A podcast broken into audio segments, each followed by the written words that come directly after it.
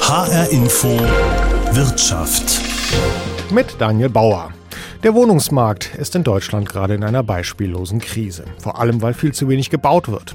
Ein paar Zahlen. Etwa 700.000 Wohnungen fehlen laut einer Studie des Bündnisses Soziales Wohnen. 400.000 pro Jahr sollen laut Bundesregierung möglichst bald gebaut werden. Aber ziemlich genau null Experten glauben, dass das auch wirklich passiert. Auch wenn Bundesbauministerin Clara Geiwitz gerade viele neue Fördertöpfe zusammenrührt. Wie finde ich eine Wohnung? Das ist das Thema, was ganz viele umtreibt. Und das ist auch der Grund, warum die Bundesregierung ihre Neubauförderung neu ausrichtet. Was da geplant ist, woran es hakt und ob ich mir auch als Normalverdiener irgendwann mal wieder ein Eigenheim leisten kann, darum geht es jetzt hier in HR Info Wirtschaft. Immer wenn ich durch Frankfurt zur Arbeit fahre, komme ich an einem Rohbau vorbei. Ziemlich großes Gebäude, blanker Beton, vier, vielleicht sogar fünfstöckig. Vermutlich Platz für 30 oder 40 Wohnungen. Nur gebaut wird hier schon lange nicht mehr. Der große Kran ist längst verschwunden und einen Bauarbeiter habe ich ewig nicht gesehen. Im Internet kann man sich ein Bild des Projekts im Stadtteil Eschersheim anschauen. Sieht gut aus. Im Erdgeschoss ist eine kulturelle, soziale oder gastronomische Mischnutzung vorgesehen, steht da. Fertigstellung Frühjahr 2022, also vor fast einem Jahr. Was ist passiert? An einem sonnigen und kalten Morgen treffe ich Jürgen Weise an der Baustelle. Er ist Vorsitzender des Eschersheimer Bürgervereins und kennt den Stadtteil wie kaum jemand sonst. Früher war hier mal das Drosselbad, erzählt er mir, der beste Biergarten Frankfurts, zumindest wenn man ihn fragt. Und früher, sagt er dann etwas wehmütig, früher standen hier auch vier sehr alte Kastanien. Die Kastanien mussten äh, den Bau weichen trotz Proteste unserer Bürger, wir haben 3000 Unterschriften gesammelt und es wurde dann vom Bauamt gesagt, das Baurecht geht vor. Ja, und es wurde zugesichert, dass wieder Bäume gepflanzt werden. Aber wenn man das Haus sieht, wie es jetzt steht, da muss man sich fragen, wo die Bäume hin sollen. Ist nicht mehr viel Platz und das Haus als solches ist ja noch eine ja, Neubauruine, Rohbau und seit einiger Zeit tut sich auf der Baustelle nichts mehr. Ich fahre ja auch oft vorbei und seit Monaten Stillstand. Nee, seit voriges Jahr, ich glaube im September wurde der große Kran abgebaut und seitdem ist Funkstelle auf der Baustelle. Meine Nachfrage bei dem Bauherrn ergab Materialfragen, sind hauptsächlich vorhanden und natürlich Arbeitskräfte. Ob das stimmt, weiß keiner. Ich jedenfalls nicht. Genau, und es sollten ja aber eine ganze Menge Wohnungen hier entstehen, sieht man glaube ich auch schon beim ja, Rohbau. Ja, natürlich, das sieht man auf jeden Fall. Und äh, Wohnungen werden ja gebraucht. Dagegen ist ja auch nichts einzuwenden. Wenn schon gebaut wird, dann soll man Wohnungen bauen. Aber Stand jetzt steht hier weder das alte Drosselbad noch neue Wohnungen. Ja, und es steht zu befürchten, dass auch ein neuer Drosselbad nicht entsteht. Ja sagt Jürgen Weise. Und natürlich habe ich auch versucht, mit dem Bauherren zu sprechen, aber bei der Frankfurter Firma hatte man trotz mehrfacher Anfragen für ein Interview keine Zeit. Und so bleibt der Rohbau ein bisschen rätselhaft.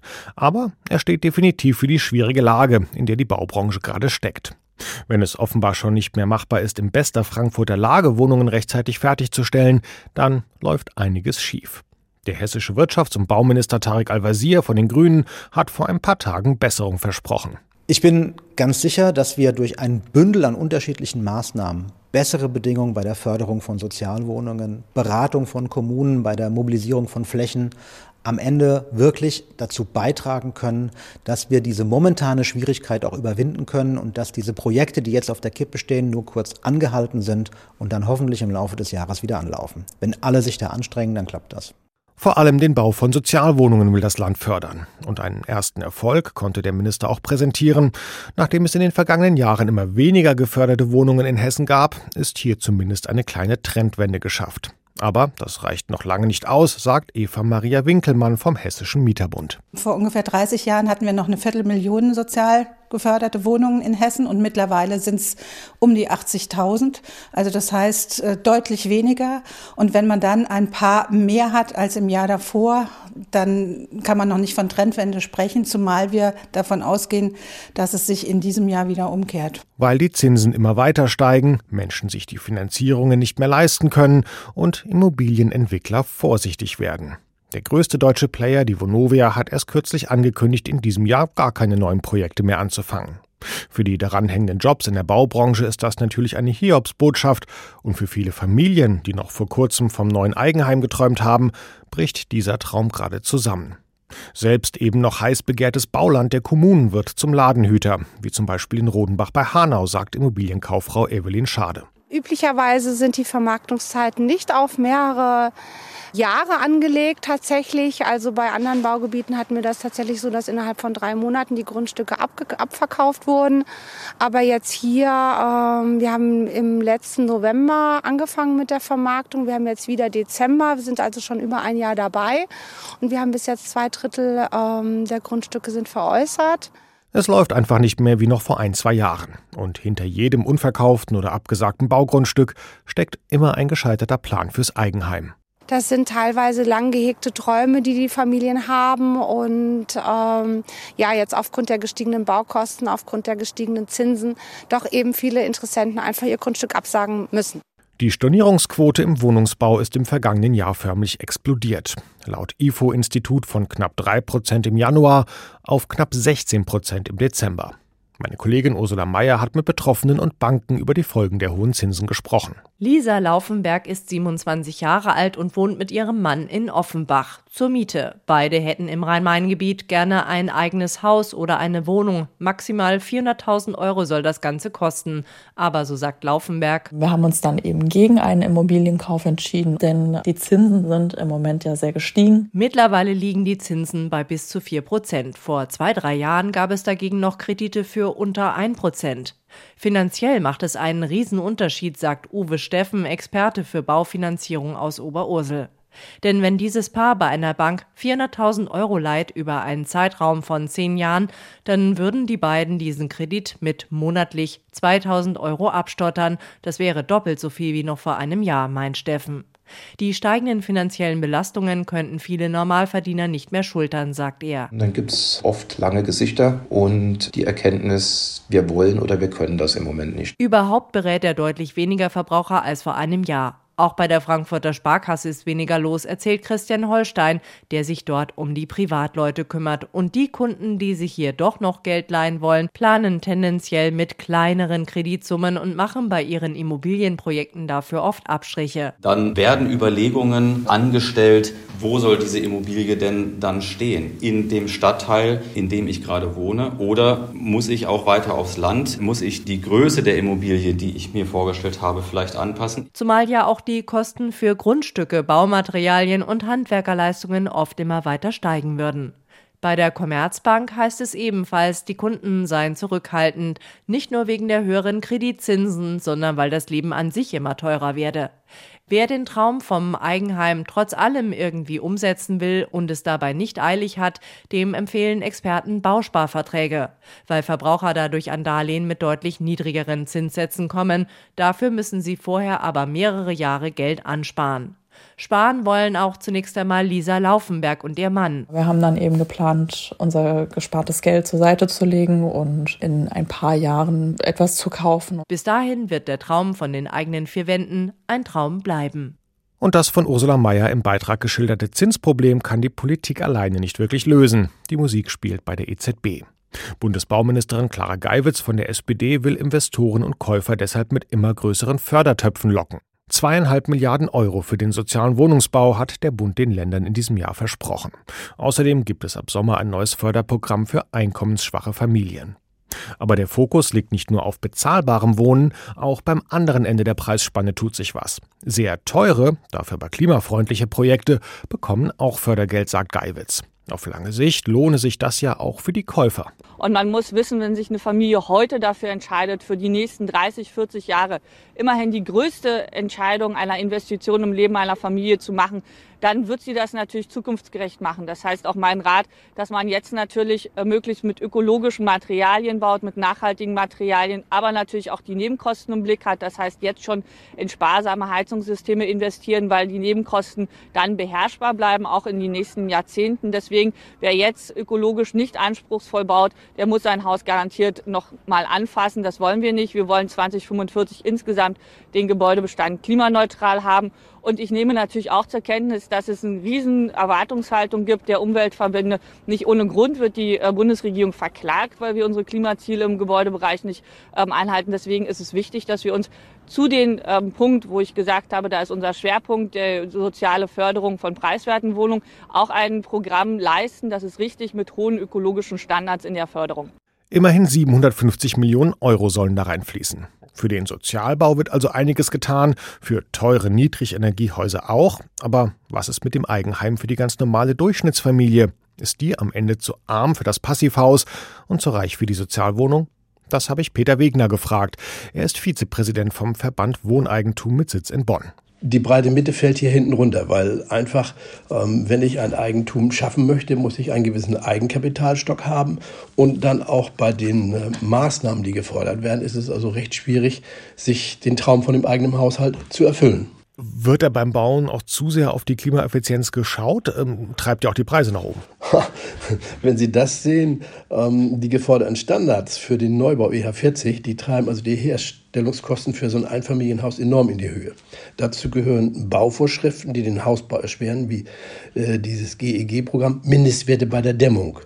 Das heißt, ich muss mein Haus mit einem Wärmebundsystem versehen. Das heißt, ich habe ein Innenmauerwerk und außen die Isolierung herum. Dann kommt dazu, ich muss Photovoltaik haben, ich soll noch einen Stromspeicher dazu haben und noch die Wärmepumpe. Das wird also recht teuer, so ein Einfamilienhaus im EH40-Standard zu erstellen. Das ist für uns das Problem. Jetzt kommt hinzu, Sie haben einmal das Haus, wollen Sie bauen, dann kommt ja die Grunderwerbsteuer noch dazu. Mhm. Und da ist von uns so, vom Verband die Forderung, äh, die Grunderwerbsteuer aufzuheben, beziehungsweise ein Sockel- oder Freibetrag. Das wäre der Anfang, um also auch die Kosten bei dem Bau überhaupt zu senken. Aber es muss ja auch nicht immer gleich die Neubauwohnung sein. Ähm, ich kann, wenn ich unbedingt Eigentum haben will, auch eine Altbauwohnung kaufen, eine Wohnung aus dem Bestand kaufen. Hm, da sieht es mit der Förderung aber dann im Vergleich zu Neubauten doch recht mau aus, oder? Das sieht ganz mau aus. Es gibt in einzelnen Kommunen ja das Programm Jung kauft alt. Dort ähm, gibt es Zuschüsse, wenn junge Leute in alte Häuser einziehen. Aber dazu gehört natürlich, ähm, dass ähm, ein Förderprogramm aufgelegt werden muss für die Sanierung aus dem Bestand des erworbenen Eigenheimes. Denn ich kaufe jetzt ein Haus aus den 70er Jahren, dann muss ich unheimlich viel an energetischen Maßnahmen treffen. Ich vermeide damit natürlich die Vergreisung in den alten Quartieren. Und der Altbestand, der liegt ja teilweise innerhalb des Ortszentrums, des Stadtzentrums, umgeben von Neubausiedlungen und von Hochhäusern. Das sind also die Oasen der Stadt. Und hier müssen Förderprogramme, die es auch schon gibt, noch mehr angeboten werden, beziehungsweise auch Zuschüsse, da der Bauherr, der sich ein Eigenheim im Altbestand kauft, schon gewisses Eigenkapital hat, meistens auch noch Handwerker ist oder Familien mit Kindern, die sich danach sehnen, so ein wunderbares Grundstück zu haben. Und hier muss man aber auch wirklich aufpassen, wenn ich mir jetzt aus den 70ern, 80ern, 60ern was kaufe, ähm, da muss ich wissen, dass da, es gibt EU-Vorgaben, Kosten auf mich zukommen können in den nächsten Jahren, das Ganze dann auch wirklich klimagünstig zu dämmen, zu sanieren, oder? Das ist die nächste Gefahr. Die EU hat ja ein Programm oder einen Vorschlag gemacht, die Häuser zu klassifizieren, wie bei einer Waschmaschine oder beim Kühlschrank von A bis G. Das heißt, wenn ich ein gutes Energiehaus habe, habe ich Effizienzklasse A, habe ich ein schlechtes, habe ich F oder G. Und wenn Sie sich Häuser angucken in so einem Zustand F und G, die sind gar nicht mehr sanierungsfähig. Da können Sie gar nichts mehr machen. Also das wird noch ein ja, gesellschaftspolitisches Debakel, sage ich mal, wenn ich jetzt eine alte Karte habe und soll sie vom Gesetz deswegen als Vorgabe sanieren. Also da müssen wir als Verband Wohneigentum auch mithelfen, dass das nicht geschieht, dass also auch die Bausubstanz bestehen bleibt. Momentan ist der Wohnraum einfach knapp, aber man merkt auch schon, die Preise fallen langsam wieder. Ähm, wer gerade Haus oder Wohnung verkaufen will, der merkt, dass die Nachfrage deutlich zurückgeht. Sagen ja auch die Makler. Es gibt auch einen Höchststand bei den Stornierungen vom Bauvorhaben. Leute geben sogar Baugrundstücke zurück, die sie von den ja. Kommunen erworben haben. Ähm, platzt da gerade so ein bisschen die vielbeschworene Immobilienblase? Was denken Sie? Ähm, glaube ich nicht, dass die Immobilienblase platzt, denn 45 Prozent sehen sich nach einem eigenen Heim. Und ich habe es hier in Niedersachsen erlebt. Ähm, dort ist ein Auftragsrückgang bei einem Häuslebauer, der 1000 Häuser baut, äh, um 30 Prozent zu verzeichnen. Und ich denke auch, dass der Markt sich wieder beruhigen wird, weil wir bei steigenden Zinsen ein größeres Angebot an Immobilien haben, da die Besitzer verkaufen bei weiteren hohen Zinsen. Und dann müssen sie sich wieder nach etwas kleineren umsehen. Mhm. Und es treibt ja auch schon richtig Blüten bei den Stornierungen. Ich habe ein Beispiel, dass ein Bauherr zum Beispiel angeboten hat, dem Bauherrn 10.000 Euro zu zahlen, damit er den Bau, den er ausgeschrieben hat, äh, zu einem Festpreis nicht baut. Oh, okay. Das wird ihm billiger, als wenn er hier äh, den Auftrag annimmt, weil er einen hier festen Betrag genommen hat. Ist natürlich aber auch ein Problem. Also Beispiel Vonovia, die gesagt haben, nö, nö wir bauen 2023 auch nichts Neues oder fangen ja. keine neuen Baustellen an jedenfalls. Ähm, so kommt man äh, nicht auf das Ziel, was die Bundesregierung sich selbst äh, auferlegt hat, 400.000 neue Wohnungen im Jahr zu bauen. Ähm, das ist ein Wunschgedanke von Frau Geiwitz, diese 400.000 Wohnungen zu bauen, davon die 100.000 Sozialwohnungen. Das wird nicht klappen. Wir haben den Handwerkermangel, wir haben den Materialmangel, wir haben die schleichenden Baugenehmigungen. Und wir haben, ich muss es mal so nennen, die Investorenunlust, um Wohnungen mit sozialer Bindung zu bauen. Die verhindern also alles dieses Ziel. Und da denke ich mal, dass die städtischen Wohnungsgesellschaften hier sich stärker einbringen müssen.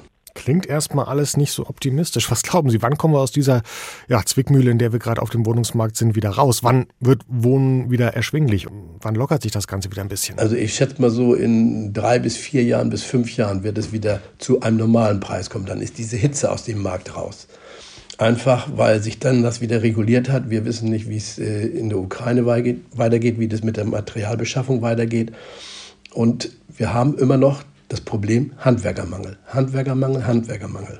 Und das wäre auch ein Programm, was man auflegen müsste, um Handwerker auszubilden und den Beruf attraktiv zu machen. Also Ihr Tipp, wenn ich jetzt sage, ah, ich will aber äh, Eigentum erwerben, lieber noch zwei, drei Jahre warten, weil sich die Preise dann doch wieder ein bisschen nach unten ja, einpendeln? Ja, wir sehen es hier bei gebrauchten Immobilien, dass die Preise fallen. Also da, da geht die Hitze raus. Das ist einfach, es, es wird sich regulieren, weil einfach äh, das übertrieben war von den Preisen. Wenn Sie ein Haus für 400.000 hatten, das kriegen Sie heute für 300.000, ein gebrauchtes. Und beim Neubau wird auch die, die Spur nicht ganz so groß sein oder der Sprung nicht ganz so groß sein, weil ja die Maßnahmen mit EH40 zu hoch getrieben werden. Und wir wissen, dass wir dann eine sogenannte dritte Miete bekommen, wenn ich ein hier technisiertes Haus habe. Das heißt, ich habe meine Miete oder Abtrag, dann habe ich meine Energiekosten und die dritte Miete, das wird die technisierte Seite sein, wo ich Techniker brauche, wenn jetzt ein Fehler auftritt, sei es an der Wärmepumpe, sei es an der Photovoltaikanlage, äh, diese Folgekosten, die hat noch gar keiner bedacht. Hm, okay, also weil, weil alles immer ähm, ja, elekt elektronischer, technischer wird, muss man das bald schon mit einpreisen, sozusagen die Nebenkosten. Ja, ja oh, okay. Das wird also die dritte Miete werden. Da hat noch keiner mit gerechnet. Heieiei. ja, das ist so. Die, die wird kommen. Ne? Wenn Sie heute einen Techniker brauchen, machen Sie was an der Photovoltaikanlage, brauchen Sie den Dachdecker, brauchen Sie den Klempner, brauchen Sie den Elektriker. So, und dann sind Sie ruckzuck bei 200 Euro die Stunde. Dann haben Sie sich das erstmal angeguckt. Sagt Peter Wegner vom Verband Wohneigentum. Und da fragt man sich, wie man sich Wohnen bald überhaupt noch leisten soll. Immerhin, etwas Gutes haben die steigenden Zinsen ja doch. Das ganze Spekulationsgeld, das in der langen Nullzinsphase ins Betongold geflossen ist, das versickert langsam. Die Preise für Neubauten sind zwar noch hoch, aber die zweistelligen Teuerungsraten sind erstmal Geschichte. Wie viel Spekulation steckt aktuell noch in den Preisen und ist da noch Luft nach unten? Das habe ich Raimon Schüttke gefragt. Er ist einer der größten Projektentwickler im Rhein-Main-Gebiet. Weit über 3000 Wohneinheiten hat er in den vergangenen 30 Jahren schon gebaut. Na ja, gut, es gibt drei wesentliche Faktoren, jetzt mal im Gegensatz zum, zum Aktienmarkt. Wir haben zum einen die Grundstückspreise, äh, wir haben die Baukosten und wir haben am Schluss irgendwo eine Marge. Natürlich alles dann noch mit, mit Nebenkosten bestückt. Die Grundstückspreise haben sich natürlich nach oben entwickelt, da hat sich eine Dynamik ergeben. Die Baukosten sind gestiegen. Äh, wenn ich jetzt irgendwas verändern will, der einzige Parameter, an dem ich eigentlich schrauben kann, äh, ist der Grundstückseinstiegspreis und das ist die Marge. Die Baukosten, ganz im Gegenteil, gehen ja eher nach oben. Das spricht auch dafür, dass der Markt sich jetzt, ähm, dass die Preise sich äh, vielleicht ein bisschen anpassen, aber dass die Preise nicht so sinken werden wie vielleicht auch im Secondhand-Bereich sinken die Margen bei den Entwicklern? Also hat man in den letzten Jahren da sehr gute Geschäfte gemacht und jetzt muss man wieder ein bisschen Abstriche machen? Das kann man so sagen. Jetzt ist es gerade so, dass die Storno-Quote bei den Wohnungsfinanzierungen beim Wohnungsbau äh, steigt. Leute geben den Kommunen sogar Grundstücke zurück, die sie vor kurzem noch gekauft haben, um zu bauen, weil sie es eben nicht mehr stemmen können. Was hören Sie? Sie entwickeln ja auch gerade noch Projekte im Rhein-Main-Gebiet, einige so große Projekte. Was sagen Ihre Leute vom Vertrieb? Na gut, das hat sich natürlich ein bisschen gewandelt. Also viele, die, die äh, am Immobilien, am, am Kaufmarkt waren, äh, sind jetzt äh, ein bisschen verunsichert zurückgeschreckt, äh, gehen jetzt in den Mietmarkt. Was aber, und dann kommt die Spirale wieder, dazu führt, dass die Mieten steigen. Anders als äh, unlängst äh, in der Presse stand, äh, ich habe da gelesen, dass in Frankfurt die Mieten sinken. Das war aber nach zwei Tagen auch nicht mehr in der Zeitung. Also wir haben das Gefühl und wir, wir spüren es auch, dass die Mieten enorm steigen im Moment. Und ich hoffe nicht, dass wir Verhältnisse kriegen wie zum Beispiel in Berlin, wo ich aktuell für meine Tochter oder mit meiner Tochter eine Wohnung suche und wir über 30, 35, teilweise 40 Euro Miete sprechen in der Bestandsimmobilie. Das wäre natürlich eine katastrophale Entwicklung und da bewegen wir uns natürlich darauf hin im Moment. Die Lösung aus Ihrer Sicht? Ein gutes Beispiel, an dem wir uns vielleicht orientieren sollten, mal über die Grenze geschaut, äh, ist da die Niederlande. In den Niederlanden wurde vor rund 20 Jahren äh, ein, Förderpaket aufgelegt, in dem die die Schuldzinsen für selbstgenutzte Eigentumswohnungen bzw. Häuser äh, steuerlich abzugsfähig gemacht wurden. Die Niederlande hat sich daraufhin äh, ihre Eigentumsquote verbessert von rund 50 Prozent auf 70 Prozent. Das ist ein probates Mittel, wie man auch aus meiner Sicht im Moment den Markt an der Stelle auch unterstützen könnte sagt Projektentwickler Raimund Schüttke. Vorschläge gibt es also durchaus, aber wie schnell sich die Lage wirklich bessert, das kann aktuell niemand sagen. Und zum Schluss der Sendung gibt es jetzt noch einen Tipp für alle, die zwar schon eine Wohnung oder ein Haus haben, aber jetzt umziehen müssen und was Neues suchen. Verkaufen und dann neu kaufen ist in diesen Zeiten nicht einfach, das haben wir gerade gehört, aber warum nicht einfach mal mit Tauschen probieren? Mein Kollege Christoph Dörr hat herausgefunden, dass das immer beliebter wird. Vor sieben Monaten ist Philipp zur Welt gekommen. Seitdem sieht es bei Familie Baumgarten oft so aus. Mama Inma und der Kleine spielen.